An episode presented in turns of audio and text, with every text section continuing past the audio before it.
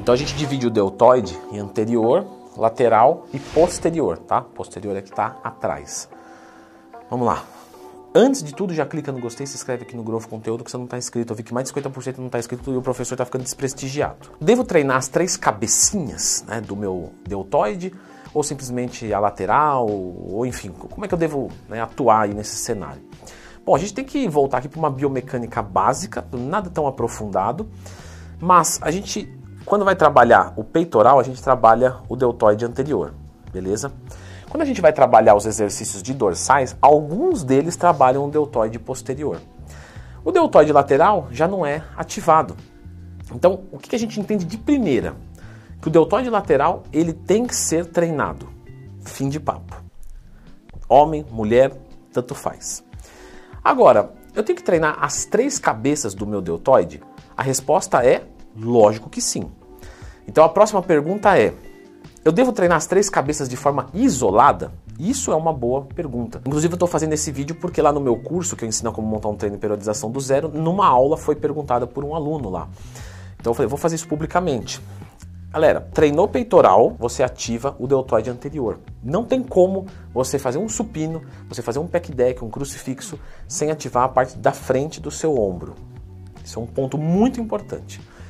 O deltoide posterior, não são todos os exercícios que ele vai é, ser ativado.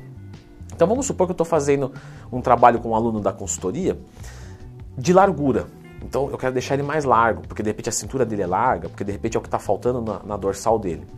E aí eu passo muitos exercícios para ele de puxada, puxadas verticais, de cima para baixo. Quando você puxa de cima para baixo, você dá largura para o corpo, para suas dorsais, na verdade. Só que você não ativa quase nada o seu deltoide posterior. Ou seja, se eu vou fazer um treinamento só de puxadas, o deltoide posterior tende a ficar para trás.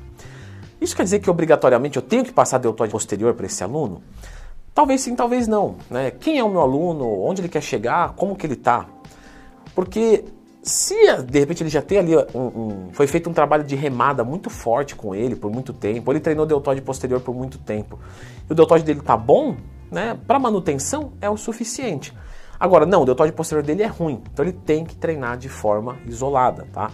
Os movimentos de crucifixo inverso, por exemplo. Eu tenho um, um, vídeo aqui no YouTube explicando um treinamento de deltoide com foco na cabeça posterior. Lembra de procurar dentro do Twin Mais Tema se tiver qualquer dúvida. Mas normalmente ele vai fazer sim deltoide posterior. Se eu já estou trabalhando com um aluno que faz muitos exercícios de remada, o deltoide dele já é ok, ele não precisa fazer de forma isolada, porque toda remada, ou seja, o que vem de frente para trás, já trabalha o deltoide posterior a nível suficiente. Talvez, provavelmente.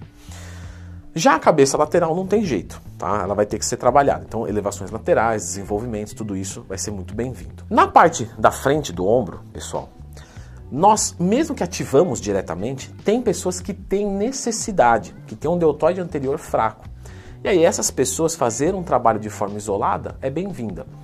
Porém, a maioria de vocês sempre faz alguma coisa para o deltoide anterior. Então a pessoa faz normalmente um treino de ombro do pessoal. Ah, um desenvolvimento, uma elevação lateral e uma elevação frontal.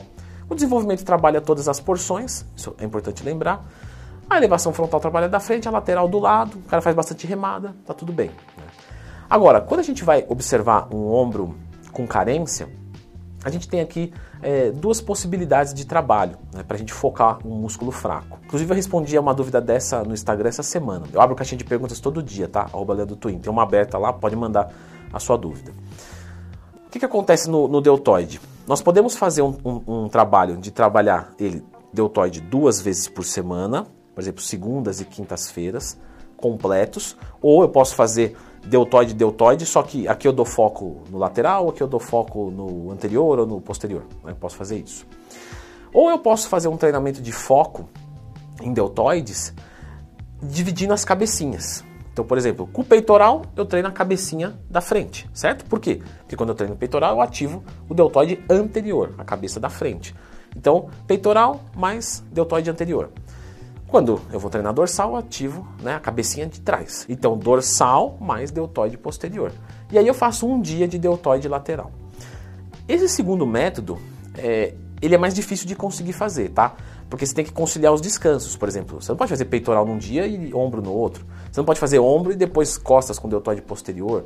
Então é mais complicado, é mais difícil, é mais avançado. Às vezes você precisa fazer um treino onde você faz, por exemplo, você treina segunda, terça, quarta e quinta você descansa. Aí você treina sexta, sábado, domingo, segunda e terça você descansa. Então começa a ficar meio a rotina meio voltada muito para isso.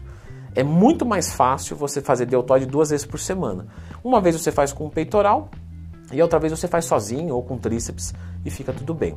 Mas respondendo a pergunta do vídeo, sim, você precisa trabalhar as três cabeças, só não necessariamente sempre estimular as três com exercícios isoladores, certo?